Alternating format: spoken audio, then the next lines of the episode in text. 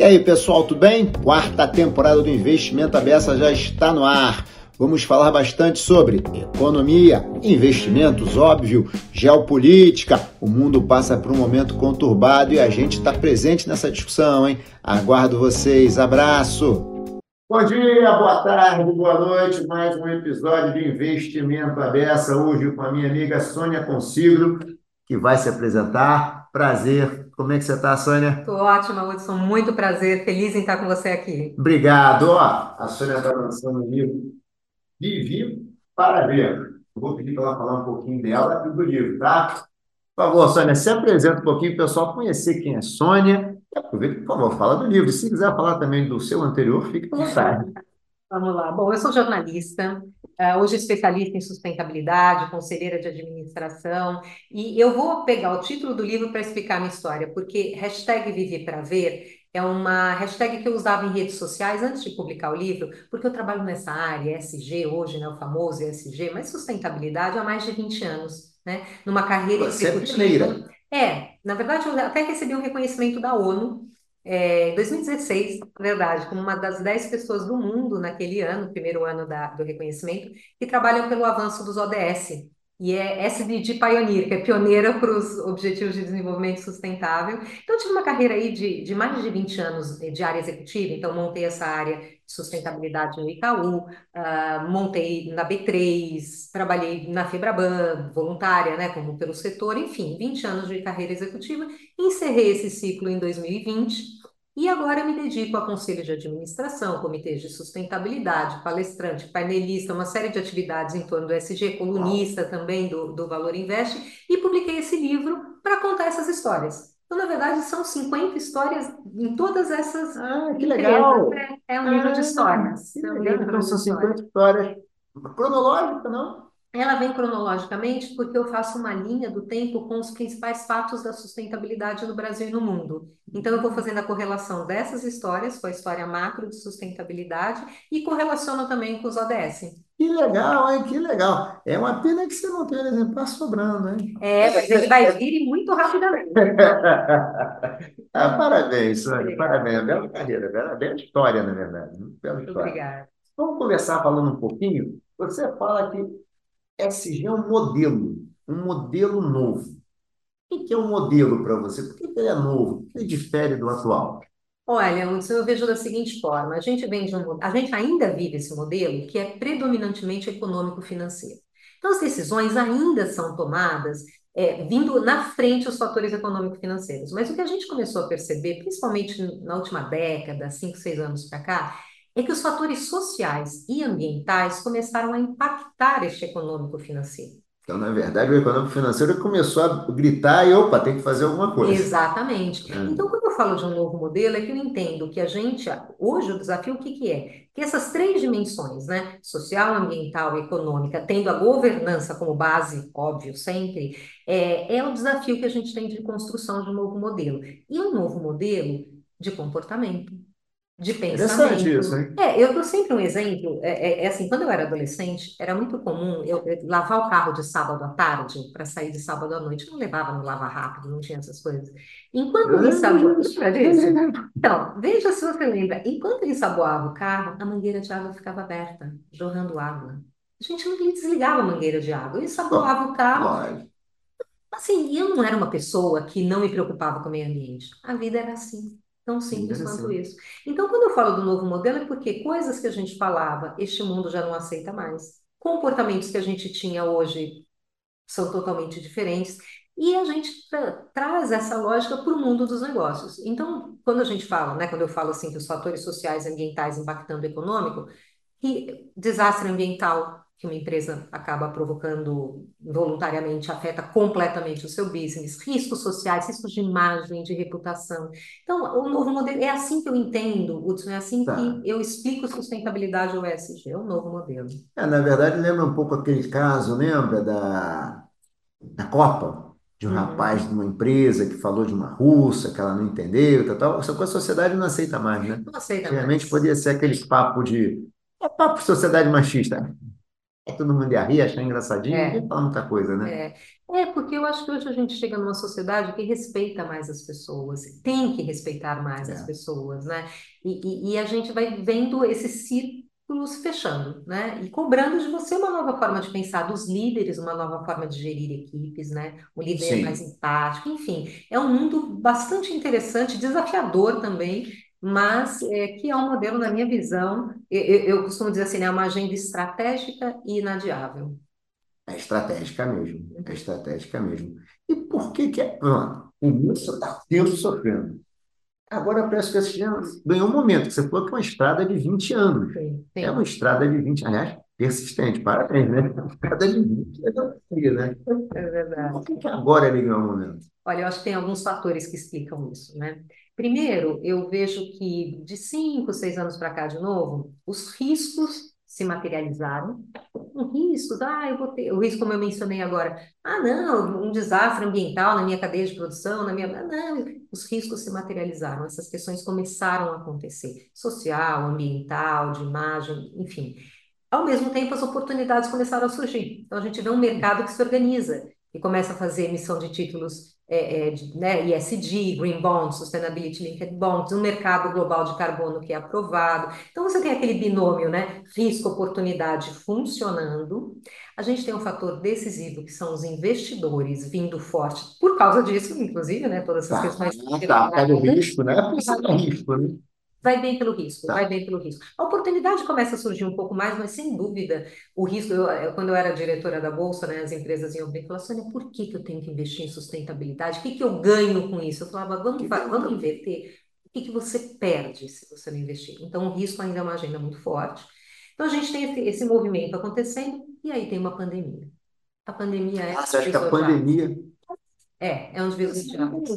É, como é que eu, que eu analiso isso, né? É, pela dor de uma pandemia, a gente percebeu que o mundo é interligado.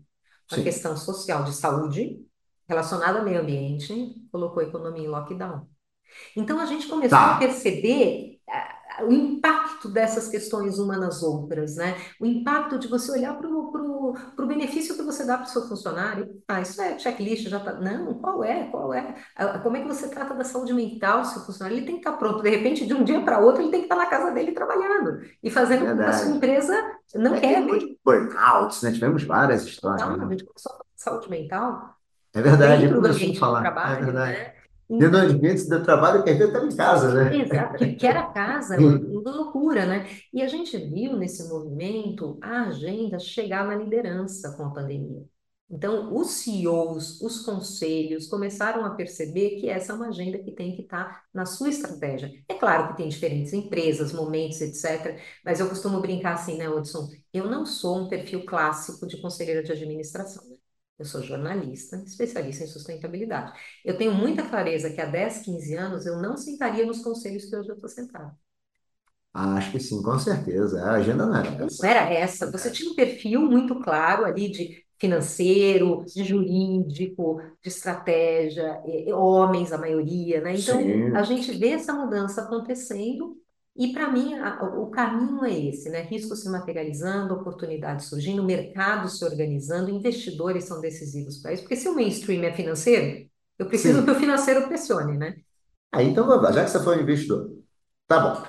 Os investidores estão investindo mesmo? Assim, tem dinheiro para investir? Tem dinheiro, É tem que dinheiro tem, oportunidade, tem é, gente com, é. cabe, com dinheiro e cabeça, realmente. Olha, é, vem aumentando, ainda é muito menor a parcela quando a gente pega fundos, por exemplo, os recursos que vão para fundos ISD, fundos não ISD. Ainda é muito diferente, mas já foi muito mais incipiente, né? Tá. Então, é um movimento, e isso é muito importante a sua pergunta, né, Hudson? Porque agora, no momento, a gente está tendo uma discussão, porque vem as matérias assim, é, retirada de fundos ISD. Fundos ISD estão perdendo recursos. O mundo está perdendo recursos, né? Quer dizer, Ah. todos os investimentos estão se reposicionando, o investidor está cauteloso, está olhando o macro cenário, você conhece isso melhor do que eu. Enfim, então, o investidor, claro, ainda existe muito de nicho, investidores, né, mais do, do investimento responsável, fundos de pensão, isso é interessante a gente ver, né? Investidores que têm recurso que eles têm que preservar a longo prazo, Tem que pagar a aposentadoria dos meus funcionários em 20, tá. 30, 40, 50. Em geral, são esses investidores. Mesmo no Brasil, você acha? Sim, mesmo também? no Brasil. É, o Brasil também já está é, nessa. É, os grandes fundos de pensão, a gente tem uma iniciativa, a ONU tem uma iniciativa chamada PRI, que são os princípios para investimento responsável. É mundial, né? São para gestores de ativos, detentores de ativos ou prestadores de serviço. E a gente tem um PRI local muito interessante, com fundos de pensão. É, é. Então, assim, claro, a gente ainda é, precisa de muito mais engajamento, mas já, já acontece bem. Mas, e você acha que uma das coisas que a gente ouve quando fala de sustentabilidade é a participação em conselhos, uhum. né? Dos fundos, dos investidores estarem lá, votarem, tá?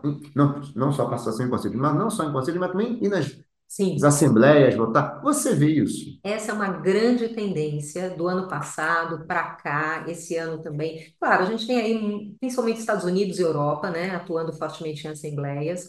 É, mas é um movimento mundial, então é claro que a gente também está de olho aqui. Então, o que, que os acionistas, né, os, os, investidores têm feito? Eles têm pressionado por essa agenda de várias, de várias formas, né? Então, uh, por exemplo, a Allianz, o ano passado, votou contra 47% das propostas de remuneração em assembleias porque não tinham fatores ESG na remuneração variável. Votou contra, quase 50% das propostas Uau! apresentadas, exatamente. A gente tem um caso clássico da Exxon, que um minoritário, né, Engine Number One, conseguiu eleger três conselheiros alinhados com agendas de baixo carbono, com apoio, claro, de grandes acionistas, que não estavam nos planos da Exxon. Então, três conselheiros conseguiu eleger para o board.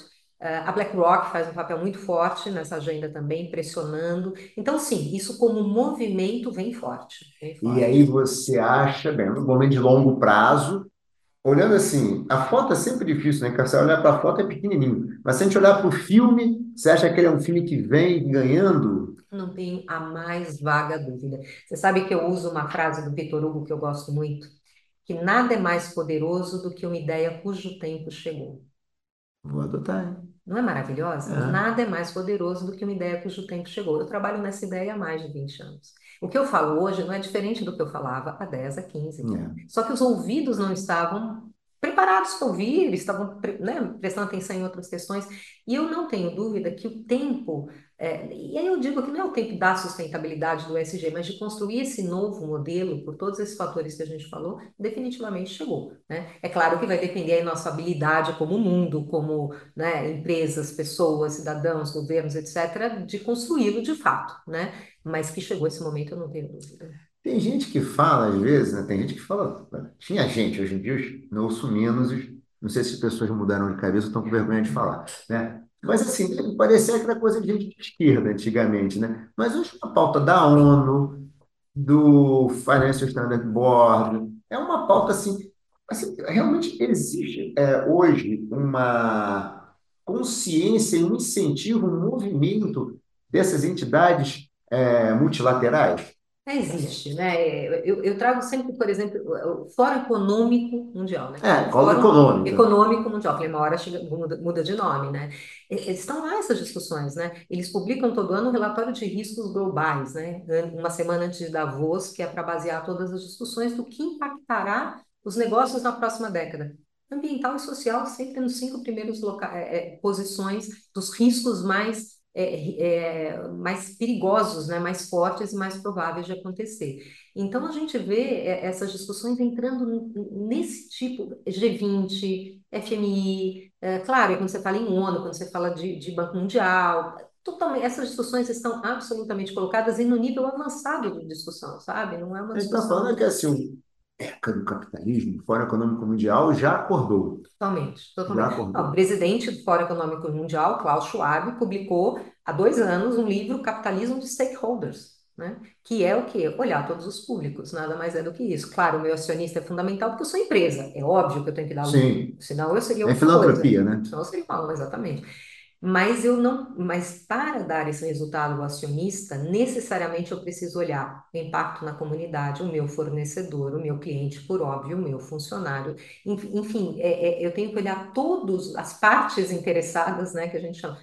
Klaus Schwab, presidente do Fórum Econômico Mundial. Um outro exemplo, Mark Carney, que foi presidente do Banco Central Canadense em inglês, hoje ele é um enviado da ONU para Ação Climática e Finanças, Publicou também um livro chamado Velhos, e aí ele põe o Szinho do Velhos entre parênteses, questionando assim, quais são os valores dessa nossa nova sociedade, para onde devemos olhar. Então, a gente não está falando de um ambientalista, e com todo respeito é. aos ambientalistas, a gente está falando de pessoas do setor financeiro. Ah, não, a questão do ambientalista é aquela história. Antigamente, um é, tempinho atrás, cara, tipo, tudo de esquerda, esse cara de esquerda, né? Totalmente. Não, e, e, é engraçado, a Eco 92, que foi no Rio de Janeiro, Ixi, Marcelo, cara do governador. Naquela época, eu acho que eu estava na faculdade, Naquela época, eu tive esse pensamento, eu falei, ah, um monte de eco chato que vai estar no Rio de Janeiro lá fazendo manifestação. Você época jornalista? É? Eu acho que eu estava, devia estar fazendo a faculdade de jornalismo. Ah. E, e, eu, e, meu, eu não estava ligada nessas questões, e o pensamento era esse, ah, esse pessoal aí, de, né, eco chato e tal, olha só. Chegou o momento, né? Chegou o momento. Chegou o momento, chegou o momento. E vocês que as lideranças estão preparadas?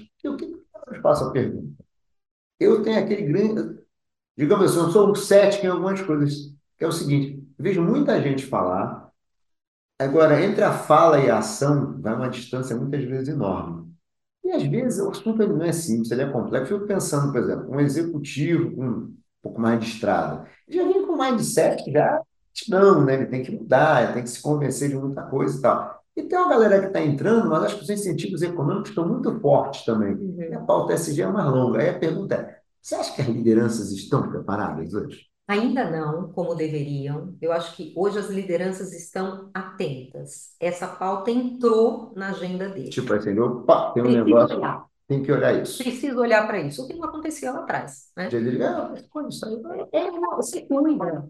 Não era isso, né? Sempre quando as áreas de sustentabilidade que eu liderei, ah, Sônia, cuida aí. O que você fizer tá bom deixa eu ganhar dinheiro aqui.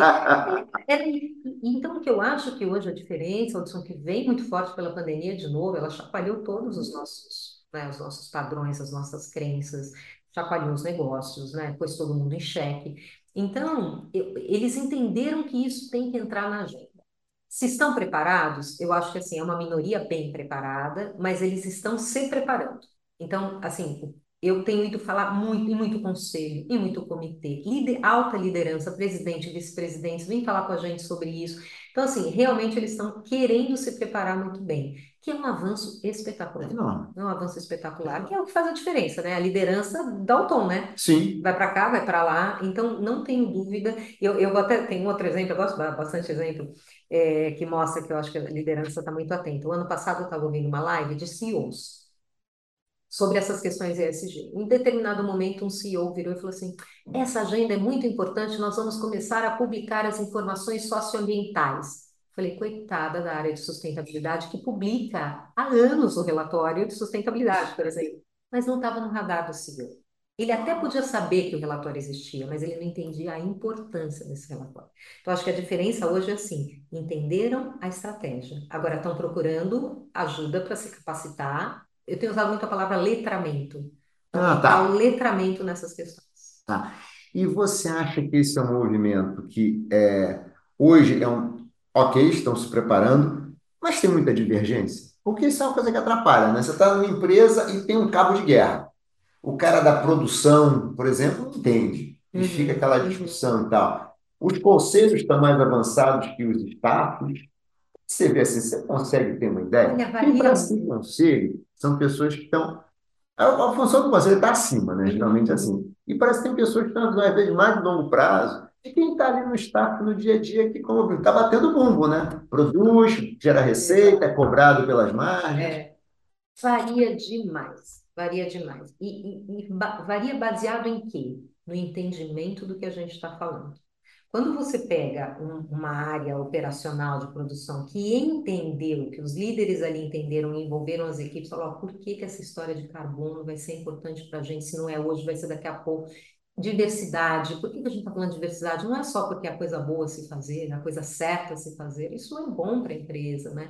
Então varia de acordo com o entendimento dessa agenda. Isso é fundamental. Eu digo assim, não dá para ser consistente para fora se não for consistente. É, esse aqui é o negócio, que eu estou do greenwashing, aquelas coisas. Então não dá. Agora, é, e isso também vale para conselhos. Tem conselhos é, que, que, verdadeiramente pressionam uh, o executivo, então, às vezes, o, o conselho é mais é, consciente até do que o executivo, às vezes não, e essas questões vão se colocando. Varia demais. O que não varia é, é o seguinte: Empresa que não está olhando para essas questões hoje já é exceção.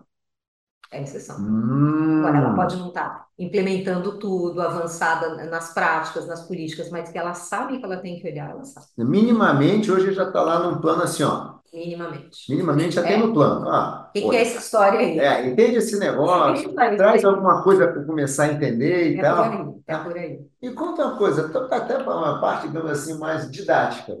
Qual é o, o- a importância dessa questão do carbono? Que outro dia, eu acho que foi ontem hoje, eu li uma matéria do tipo assim, é, algum plano para poder é, compensar, né, 50% do carbono emitido por uma empresa, não sei o quê. Qual é a grande importância do carbono? Porque parece que tem um mercado que surge com carbono. Tem um mercado E aí eu fico pensando assim, as pessoas entendem? Eu falo, eu não entendo tanto também não. Mas por quê? Assim, o carbono, ele gera realmente esse valor econômico? Porque tem essa história também que o Brasil geraria, não? O Brasil poderia Uhum. Aliás, tô uma pena, né? Parece que a gente está perdendo uma oportunidade enorme, né? Mas parece que o Brasil poderia ser um grande player, né? E o que o carbono é importante e como é que você poderia, o Brasil poderia viabilizar é, disso? Olha, falando de forma muito macro, né? Também não sou ah, especialista, mas para explicar, né? Tem uma questão clara que é esgotamento de recursos naturais, né? A a gente está consumindo mais da terra do que ela consegue se regenerar. Não só consumindo, né? Quando eu falo consumindo os recursos naturais, é emitindo também, que é uma forma de você consumir a terra, emitindo gases de efeito estufa. Então, aí tem toda aquela questão do aquecimento global, quanto mais gases você emite, mais você vai aumentando o aquecimento da Terra. É, é, esse aquecimento não deveria aumentar para além de um grau e meio, né? Que são todas as discussões das conferências da ONU no final do é ano. complexa, Isso, tá. é. Então, assim, na verdade, a gente está falando o seguinte: para a gente continuar operando nessa terra, fazendo um negócio, consumindo, comportamento, as pessoas que vêm depois da gente, a gente precisa cuidar dessas questões que aí são predominantemente ambientais, né? E aí tem uma discussão, o que que vem primeiro, ambiental, social, não importa, mas a gente tem que olhar tudo. A verdade é que a gente tem que olhar tudo ao mesmo tempo agora, né? E o carbono surge é, dessas discussões. ah, a ONU, óbvio, puxa muito isso, que é a gente poder criar um mercado global de carbono que ele opere de tal forma que nos torne mais eficientes nas emissões, nas remoções dessas emissões que eu mandei, na compensação dessas emissões de carbono. Então, é, criar um mercado em cima dessa problemática para ajudar a resolvê-la. Então, né? o capitalismo resolveu. O mercado, o mercado gerando riqueza. Gerando Exatamente. Agora, você vê que essas coisas, né? é, eu, eu brinco que ninguém dorme a corda sustentável, né? Ah, sim, isso é uma mudança. Então, a gente, eu falo a gente porque eu sempre fui essa, vou a essas conferências das as COPs, né, de final de ano, Acordo de Paris, em 2015. Foi lá que nasceu a proposta de ter o mercado global de carbono, que é o artigo 6 do Acordo de Paris. A gente só aí, de fato, aprovar o ano passado em Glasgow, na COP26. Então, nesses anos todos, não tinha sido aprovado. Como é que a gente... Para mim, tá aprovado. Ele foi aprovado na COP26, a Vocês, criação do mercado, discussões, debates, como é que vai ser. Eles continuam, né? Na verdade, o ano passado foi aprovada a criação, mega passo. Agora, inclusive, essa COP do final do ano dizem que tende a ser uma COP de implementação. Como é que eu implemento o que a gente aprovou? Então, o mercado de carbono tem esse objetivo, né? Quer dizer, e, e, e a- mercado mundial, né? mercado mundial, né, operar em todo, né, globalmente tem que ser. E aí a gente tem N discussões também locais, né? O Brasil agora via decreto criou, está criando aí a questão do mercado, tem várias discussões em torno, mas o que eu acho mais importante é que a gente está se movimentando. Às vezes pode não ser o ideal, às vezes, né, se quer outro tipo de, de atuação, mas estamos nos movimentando. E novos players surgem, né? Novos players dentro de Hum. mercado de carbono, ah, ah, Future Carbon, vai, que eu falo para dar um exemplo, que, que, que surge agora, Marina Cansado, Fábio Galindo, que são, são pessoas do mercado muito sérias, criaram aí uma consultoria, na verdade, para ajudar a estruturar, mas não são eles só, tem vários outros que estão atuando nesse mercado de carbono brasileiro, porque a oportunidade no Brasil é imensa. É É. imensa. Nossa riqueza natural, né? A nossa matriz energética. Então, assim, é, todas as pesquisas que a gente fa- olha são assim, muitos recursos vindo de um mercado que a gente seja capaz de organizar e operar, que o Brasil seja um player A importante. gente parece estar perdendo. essa- per- Não, perdendo é forte, desculpa, não pode estar perdendo. Mas tá, podia estar mais avançado nessa agenda, né? Acho que agora, com a aprovação do mercado de carbono né, pela COP, isso, isso caminha. O que foi que aconteceu com o decreto que entrou? Então, assim, não sei se a gente está atrasado ou não, eu acho que está É, todo mundo tentando se encontrar dentro dessa, dessa lógica, sabe? A gente sempre quer mais, né? E sim, precisa mais, porque a agenda é, é, é urgente, né? é, tem essa impressão também, É, essa é, é impressão. urgente. E, mas, enfim, eu acho que a gente tem que caminhar na velocidade que é possível. Eu também vou um pouco dessa, dessa forma, É, sabe? né, que eu acho que já tem uma coisa assim, sempre tivemos um conjunto de governos, né? É, acho que pode citar o governo brasileiro, a época do Trump também e tal, que é meio que parece que não achavam importante, né? Parece que Uhum. havia uma certa descrença na ciência, uma certa descrença na emergência que a gente tem, né? Ah, E esse pêndulo, né, que os governos vão mudando, é que parece que as agendas, às vezes, os Estados Unidos, por exemplo, né? uhum. Uma coisa é os Estados Unidos dar um tom, vamos caminhar como. Biden. Outra coisa é o Trump dar um tom. Ah, isso, ah, você é da cor de Paris e tal, né? É isso. É- não, é, é exatamente um ótimo exemplo, né? Porque o Trump eh, tirou os Estados Unidos do Acordo de Paris. Eh, o mundo não acabou, é claro que eh, retardou um avanço. Os estados têm autonomia, continuaram operando. Agora, né, Biden conseguiu aprovar, raspando, né, por 51 votos a 50, um pacote climático importante, né? Voto de É, Minerva da vice-presidente, é verdade, foi assim. foi na. É, Então, assim eu chamo assim, ventos a favor e ventos contra, né? É, e a gente encontra ventos contra. E, e você tem que continuar navegando. Quer dizer, você, eh, vai demorar mais tempo. É isso né? que é por aí, é por aí. Resiliência, né? ter, Tem que ter resiliência. é. Uma coisa que é um assunto para a gente, regulação. O quanto a regulação tem sido importante nesse avanço? Ela é importante, não é? O quanto tem sido importante? É outro tema muito forte no momento, né? Regulação, assim, ela é importante, ela, né, o nome já diz, ela regula, ela dá caminhos, ela, ela estabelece normas e padrões. O importante, na minha visão, é a regulação chegar no momento adequado, né? Que o mercado tem que estar minimamente maduro, né? A, a- operação do mercado levando a uma boa regulação. Para que a gente não tenha aquelas regulações que, ah, vou cumprir tabela, vou fazer de qualquer jeito e tal.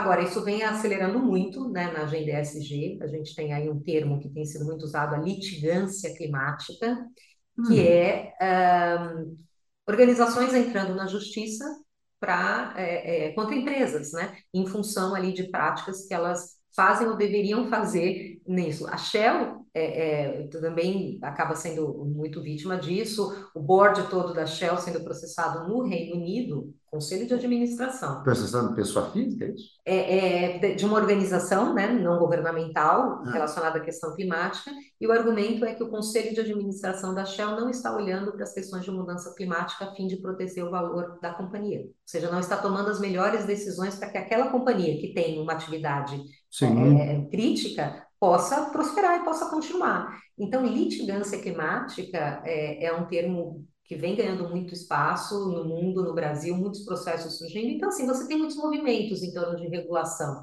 né? É, Você me perguntou de regulação, eu, eu acabei indo é, é, trazendo o exemplo da litigância. E, e a gente vai, a gente já tem o Banco Central no Brasil, que teve a primeira regulação já há bons anos, né? 4327, CVM também colocando ali, né, no formulário de referência pela Resolução 59 uma série de questões que as empresas têm que dar disclosure. A B3 agora, uma casa que eu tenho muito carinho, né, passei muito tempo lá, agora anunciou um relatio explique, né, para questões de diversidade em conselhos, é, é tá em audiência pública e, até e olhar. é, e também remuneração executiva, incluindo critérios ESG, né? Então, assim, a gente tem muita coisa, sabe, acontecendo no Brasil. Há muita crítica de que é, são tímidas, grande parte dessas medidas, né, que deveriam ser mais arrojadas para provocar um avanço mais rápido.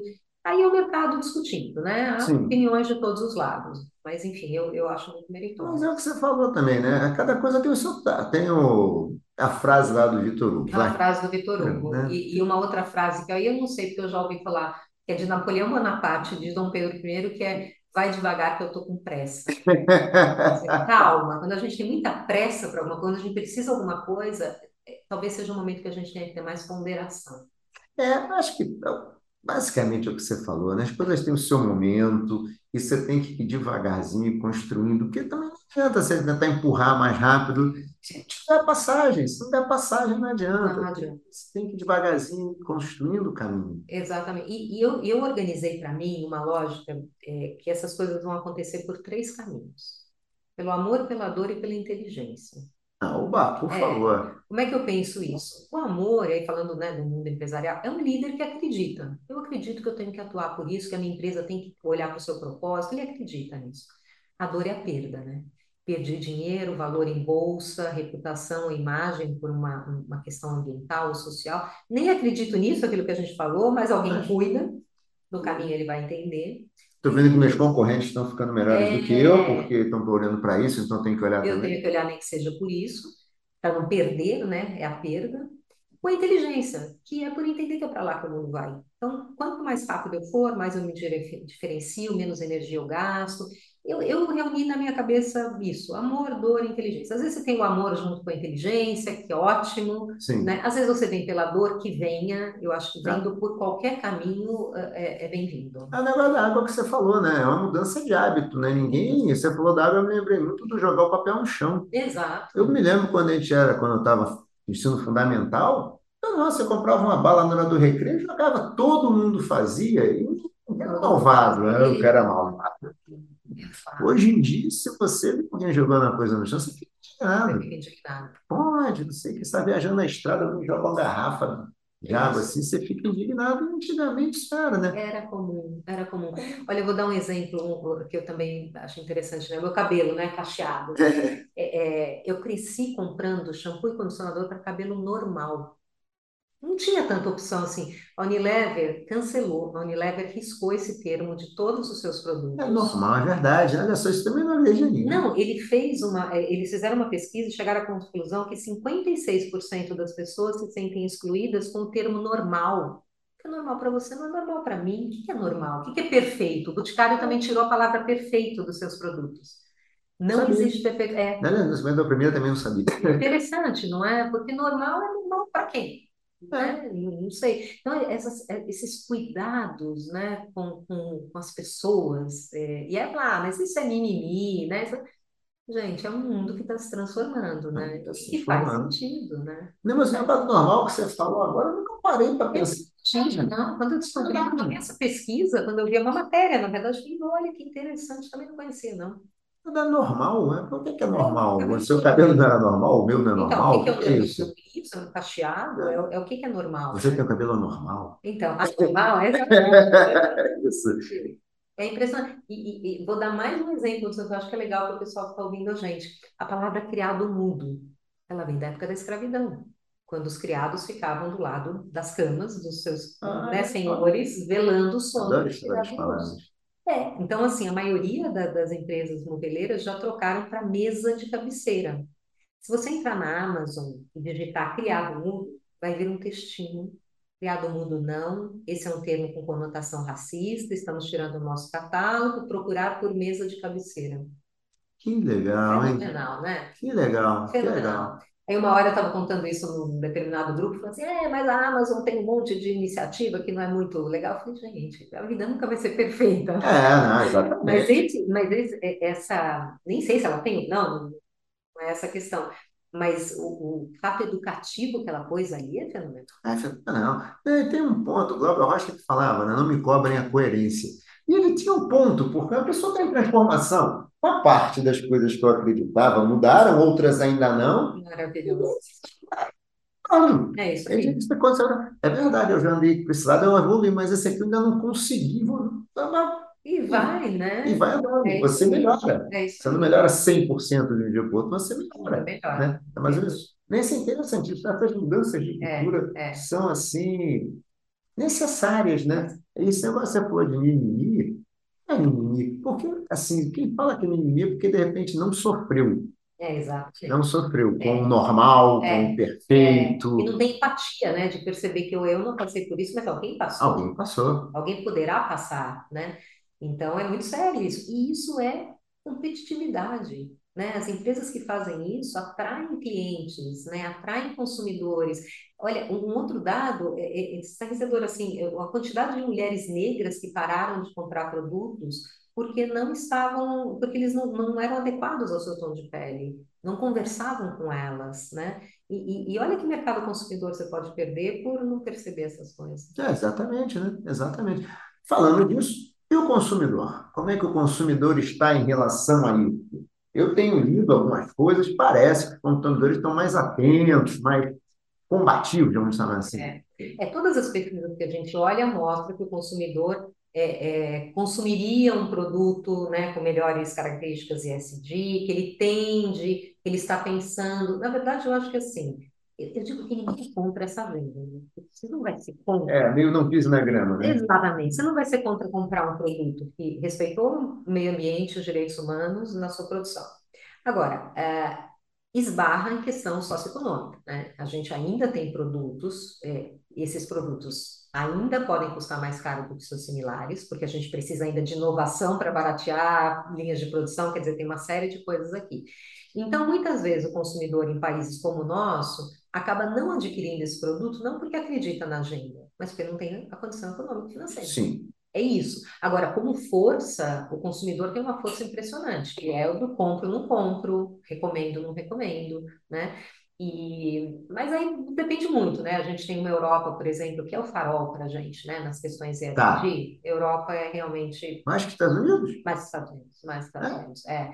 É, é, é, tradicionalmente, os investidores europeus, né? É, é, consumidores capitalismo, europeus... Um capitalismo mais social, né? Social-democracia e tal, né? Passa por aí, toda a história de guerras, né? Enfim, talvez tenha uma série de explicações, mas a Europa, de fato, tem uma agenda é, que a gente se mira muito quando olha para essas questões. Então, quando você olha o mercado consumidor europeu, mas sem dúvida nenhuma, acho que já tem exige esse tipo de coisa. Não, as tais, né, de você usar questões reutilizáveis, né, sacolas reutilizáveis para ir nos supermercados, poxa, isso na Europa, desde uma década ou mais atrás já tinha. É mesmo? É, é. Olha. É. Ou você pagar pelo saquinho se você quisesse, né? Então, assim, então, o consumidor, ele, ele tem um poder incrível, né? Porque Total, né? Vou comprar dessa marca, ou vou boicotar essa marca, ou vou falar mal dessa marca, né? A gente vê isso nas redes sociais, né? Total, não. E realmente, a gente vê algumas iniciativas de vez em quando, algumas empresas que já, você vê, mudou linha de produto. Você acaba de exemplo normal, ah, cara, perfeito. pode ser que já tenha sido alguns consumidores que começaram a rejeitar. E o que está acontecendo? Vai fazer uma pesquisa e descobre que Pô, normal não tinha nada comigo. É isso aí, Pode ser, né? Seria um, um movimento já do consumidor é, pressionando, pressionando, pressionando por essa mudança, né? É porque as empresas são focus group, né? Fazem muitas pesquisas ali para entender o, né, qual é a característica do consumidor. A Ering, outro exemplo, a Ering tirou o tomara que caia. Não é tomar, eu não quero que caia, né? É uma blusa sem alça, não é verdade? É verdade. Eu nunca tinha pensado nisso também, sempre falei tomara que caia, mas tem um fundo sexista, tomara que caia, né? E aí ela lançou hashtag blusa sem alça. Olha então, também tirou esse nome do seu vocabulário. Nesse caso, eu conversei com o pessoal da Ering e eles falaram que eles receberam muita manifestação dizendo que era mimimi. Olha que Ah, interessante. é? É a sociedade se movimentando, né? É, Resistindo é. de um lado, aceitando de outro, mas fato é que é para lá que a gente vai, né? E realmente, quando você fala tomara que caia, tem uma série de mensagens atrás disso. É. Não, tomara que aquela coisa, deve ser legal no carnaval, né? Você fazer brincadeira, né? Essa corrida se pensar no dia a dia, eu posso possível mesmo, né? É, um dia na vida não foi. Não, Um dia na vida foi. era até bonitinho, talvez, né? É. Eu, eu, eu lembro, minha mãe falava de tomara que Todo caia. mundo. Eu acho que foi o. Eu acho que. Eu não vou lembrar o nome, o nome do ator agora, mas outro dia acusaram, ele foi acusado de ter usado alguma expressão sexista, a pessoa achou beirou o assédio. "Ah, foi muito interessante. Eu falei, ah, eu peço desculpas, não foi minha intenção. Se eu fiz, peço realmente desculpas, mas eu fui assim, criado assim. Eu passei a minha vida inteira assim. Eu não imaginei que alguém ficasse ofendido, mas se alguém ficou, peço desculpas, eu estou aprendendo, eu estou mudando, eu vou mudar. Perfeito. É isso. É Tá muito bom legal. esse negócio. É muito legal.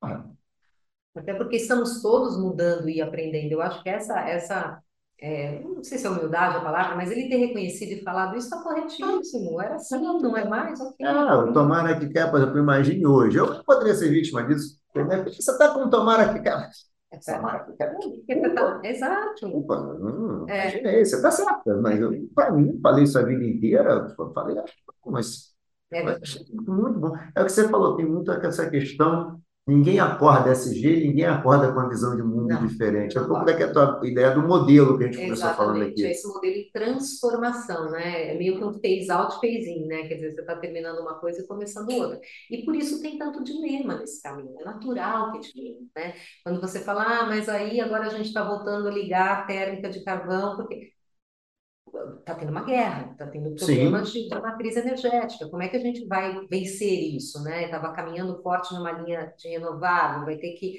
né? E não só pela guerra, antes disso já tinha dilemas das questões financeiras, de custo mesmo, né?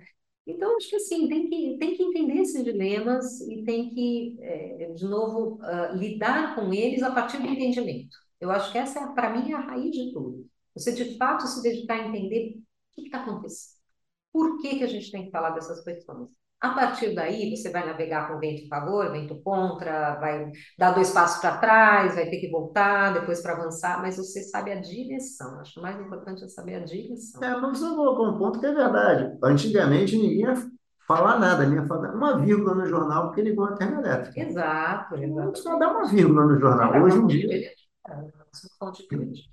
Que vou usar Hoje, quanto mais eu uso, mais aumenta o nosso desafio em relação às emissões. Ah, e as pessoas Exato. marcam posição. Né? Marcam posição. Marcam posição. Está ligando, é, não deveria, está é. ligando, mas quando é que desliga, o que está fazendo para não precisar fazer isso novamente. Legal demais, né? Quer dizer, isso saiu de nicho, né? É. se tornou uma preocupação mais geral. Não, e a preocupação é mais geral, né? mais geral. Bem, a gente está caminhando para o final.